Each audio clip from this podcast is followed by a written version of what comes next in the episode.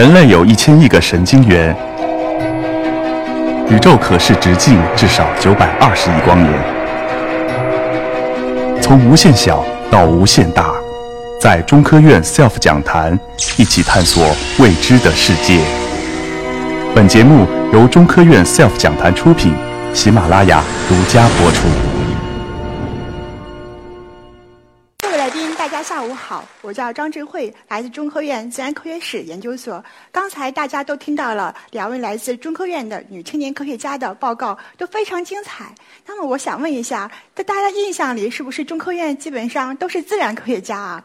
其实不然，科学院还很多的工程师，还有一些非常小众的，像我一样纯粹文科背景的科研工作者。从这一点来看的话，我觉得我自己还是蛮另类的。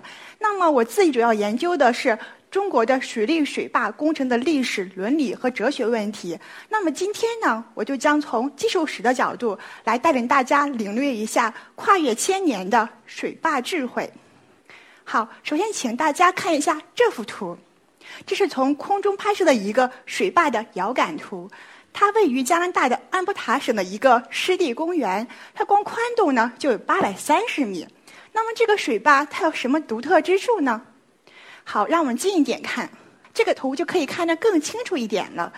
那么这个图上大家可以看到，这个水坝呢，它主要是用这个木棍和泥土建成的一个结构相对简单的水坝。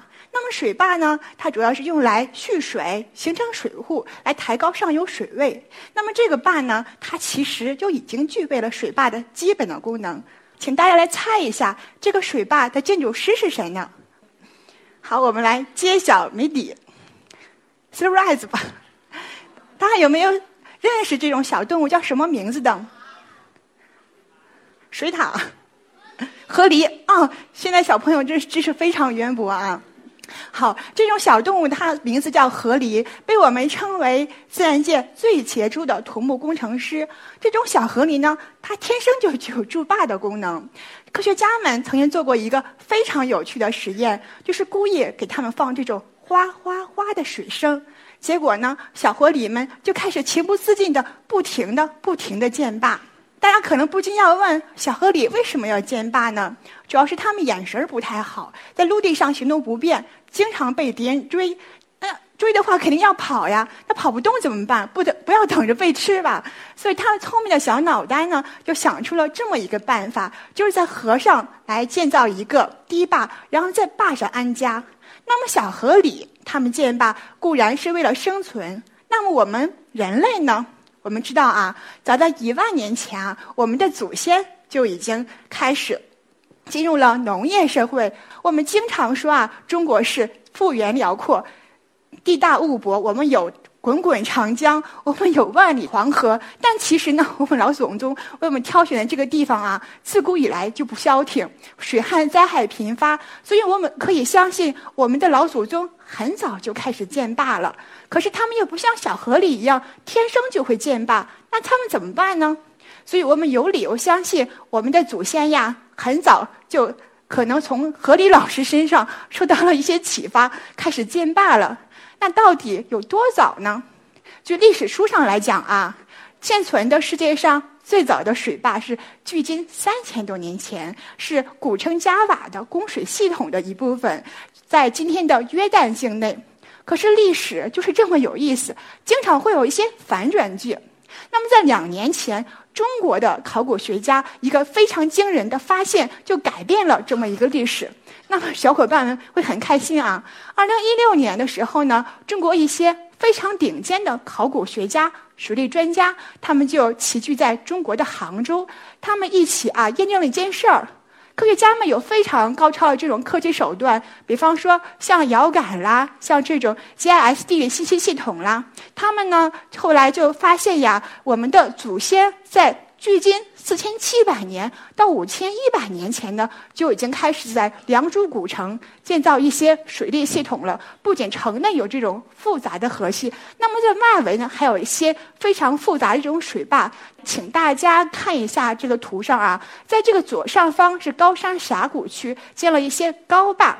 那么在下面有这种山前的长堤，再往下方的话会有一些低矮的水坝。那么我们不禁要问了啊，我们的祖先他们为什么在建设这个良渚古城的同时，一并建造水坝呢？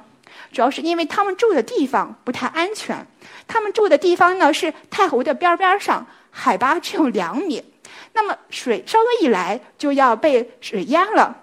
特别是呢，他们住的这个地方是天目山的地方，是整个浙江省的暴雨的中心。那么大家可以讲啊，有的人可能说，那那发洪水的话，我们就跑吧。大家可以设想一下，高山峡谷区发的那种山洪，那个洪水会。排山倒海的向你涌过来，你的第一反应是什么？不是逃跑，是腿软了。在你还没有反应过来的时候，很可能就被水淹没了。所以我们的祖先呢，在那个时候开始就已经建造了这么复杂的水利系统。我们通常来讲的话啊，就是我们会用这种现代的这种考古发掘。来做一些这个就是现场的这种考察。那么这个图片呢，就是二零一五年老虎岭水坝的一个发掘的现场。我们挑一张图来看一下，这就是老虎岭水坝的一个黄土剖面。如果你们要问的话，那你凭什么说这就是水坝呢？好，大家来慢慢看一下，在这个泥土堆里嘛，有一些白线，它就是烂掉的草。好，我们请大家脑补一下那么一个场景。那我们的老祖宗们，他们住在这个沼泽地的这个边儿上，上面长满了草，下面有淤泥。他们先把这个上面的草给割掉，然后呢，用这个铲子把这个淤泥铺在这个草上，然后这么顺势一卷，然后再用那个芦苇来一捆扎，OK，就形成了一个土包。我们现在呢叫它草果泥。他们把一个一个的这种土包来堆砌在一起，就形成了水坝。那么草果泥呢？它有一个特点，就是它的这个体量小，而且呢，它非常柔软，可塑性很强。一旦连接到一起啊，就可以使这个水坝完全不漏水、密不透风，所以这个水坝的质量就会非常好。那我们的祖先呢，就是这么就地取材，就家门口就可以把解决这些事情。后来呢，我们的专家们还发现呀，就是那些高坝，他们甚至可以解决当地百年一遇的洪水。那么，如果我们以前讲到中国水历史的时候，我们首先想到的就是非常有名气的大禹治水。不过，大禹治水终究只是一个传说啊，它没有真凭实据。可是，我们的梁祝古城的这些考古发现可是实打实的证据确凿。它有一个特别特殊的意义，就是它把整个中国的这个治水的历史整整向前推进了一千年。那我们就知道啊，我们的老祖宗在很早的时候就已经 get 到了天人合一、人水和谐的这种观念。好，那我们顺着历史的长河，穿越到战国时期来看一下。战国时期呢，我们经常都听说过，当时有一个非常出名的水利工程，一直到现在，这个工程历经两千年，还在责备着成都平原。大家知道名字吧？对，就是这个图上显示的都江堰水利工程。那么，我想首先给大家一个 idea，就是所有的水坝工程非常重要的一个事情就是选址。那么李冰呢，他为什么被朝廷任命来建设这个水利工程呢？就是当时啊，在这个呃秦国的这个蜀郡也是非旱即涝，所以老百姓称这个地区是泽国。所以朝廷呢就选拔了这个非常擅长治水的这个李冰来取代当地这个政治家张若任来担任这个蜀郡的太守。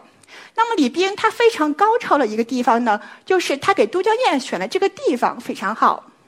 大家来看一下这个图啊，都江堰工程。位于这个岷江的弯道上，那么顺着这个弯道动力学呢，所以这个水呢就很容易聚拢到这个取水的位置，也是我们现在看到这个鱼嘴。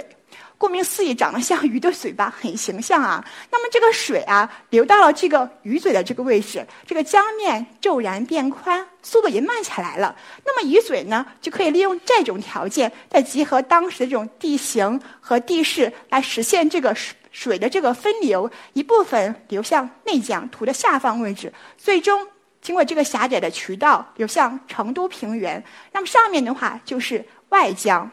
这个水量的变化还跟季节非常有关系。那么在春季的时候啊，农民伯伯他做的一件非常重要的事就是什么？对，就是灌溉农田。那本来水量就很少嘛，所以这个雨嘴呢就把六分的水量引向了内江，来责备成都平原，来保证这个农田灌溉。那么到了夏季的时候呢，雨量非常的丰富。那么为了使成都平原免受水灾，所以这个雨嘴呢就利用这种弯道动力学，把六成的这个水呢引向了外江。第二个这个图画呢，就是显示的是飞沙堰。那么这个岷江的水，哎，这个时速四五百公里的速度向下流，它中间会夹杂着大量的泥沙。那么飞沙堰它的一个主要的功能呢，就是排水排沙。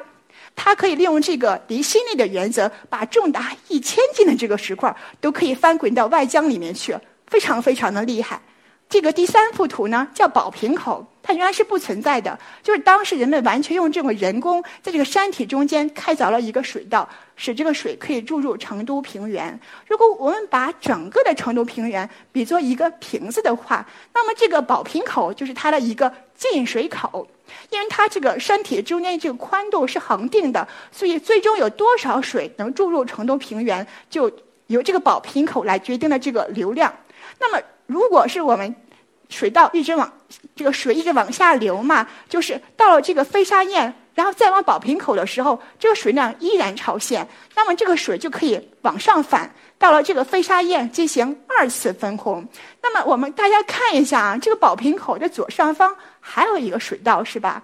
泄洪道也可以帮助把这个多余的洪水排向外江。